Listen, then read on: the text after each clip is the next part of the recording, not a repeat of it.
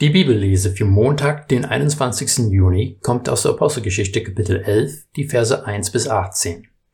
Am Ende von Kapitel 10 finden wir den Bericht, wie Petrus nach Caesarea in das Haus des römischen Hauptmanns Cornelius gegangen ist.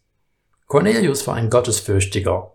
Das bedeutet, dass er an den Gott Israels geglaubt hat und ihn angebetet hat, aber er ist nicht den ganzen Weg gegangen, um zum Judentum überzutreten. Im Neuen Testament hören wir verschiedene positive Berichte über solche Menschen, aber das ändert nichts an der Tatsache, dass sie keine Juden waren und es für fromme Juden undenkbar war, in ihre Häuser zu gehen oder mit ihnen zu essen. Durch Kapitel 10 haben wir gesehen, wie Gott Petrus besonders auf diese Begegnung vorbereitet hat. Er ist dann in das Haus von Cornelius gegangen und hat über Jesus gepredigt. Petrus und seine Begleiter waren aus dem Häuschen, als der Heilige Geist auf Cornelius und seinen Haushalt gekommen ist. Und Petrus fragt, kann jemand denen das Wasser zur Taufe verweigern, die ebenso wie wir den Heiligen Geist empfangen haben? Und sie haben Cornelius und die Menschen in seinem Haushalt getauft. Ende gut, alles gut? So einfach ist das bei uns Menschen meist nicht. Der Text für heute berichtet, wie Petrus nach Judäa zurückgekommen ist und sich erklären musste. Apostelgeschichte 11, 2 und 3 erklären die Lage kurz und bündig. Als nun Petrus nach Jerusalem hinaufkam, hielten ihm die gläubig gewordenen Juden vor, du bist bei Ungeschnittenen eingekehrt und hast mit ihnen gegessen.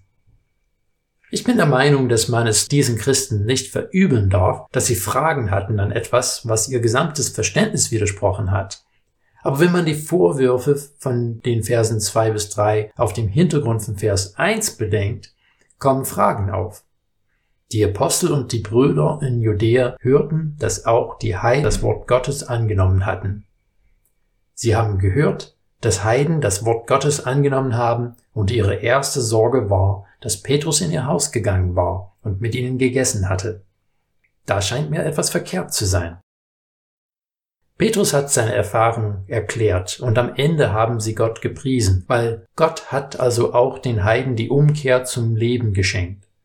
Aber erst mussten sie überzeugt werden. Die brennende Frage ist aber, wo bin ich in Gefahr, meine Vorstellung zum Maßstab zu machen und die Frage von Apostelgeschichte 11.17 außen vor zu lassen? Wer bin ich, dass ich Gott hindern könnte? Für Petrus ist es weiterhin ein schwerer Weg gewesen. In Apostelgeschichte 15 lesen wir von dem apostolischen Konzil in Jerusalem. Dort wird diskutiert, ob die Heiden erst Juden werden mussten, um echte Christusnachfolger werden zu können. Am Ende sind sie zu dem Entschluss gekommen, dass das nicht nötig ist, aber sie haben auch die Heiden aufgefordert, Verhaltensweisen zu vermeiden, die unmoralisch waren. Paulus erzählt auch von diesem Konzil in seinem Brief an die Gemeinden in Galatien. Allerdings erzählt Paulus gleich danach, in Galater 2, Verse 11 bis 12, wie er Petrus zur Rede stellen musste, weil er zuerst mit den Heiden gegessen hatte, aber sich dann zurückgezogen hat, dass andere gekommen sind, die das nicht so locker gesehen haben. In vielen Fragen ist es wirklich eine Gratwanderung, wie wir mit Menschen umgehen sollen, die Christus nachfolgen, aber auch ein Leben führen, das Christus nicht völlig untertan ist. Aber ich denke, es gibt eine Leitlinie, die wir folgen können, die uns vor vielen Fehlern bewahren wird. Macht die Liebe und Barmherzigkeit Christi zum Maßstab für alle Begegnungen. Liebe und Barmherzigkeit sagen nicht, dass alles, was der andere macht, richtig und in Ordnung ist, aber sie suchen Heilung und Versöhnung.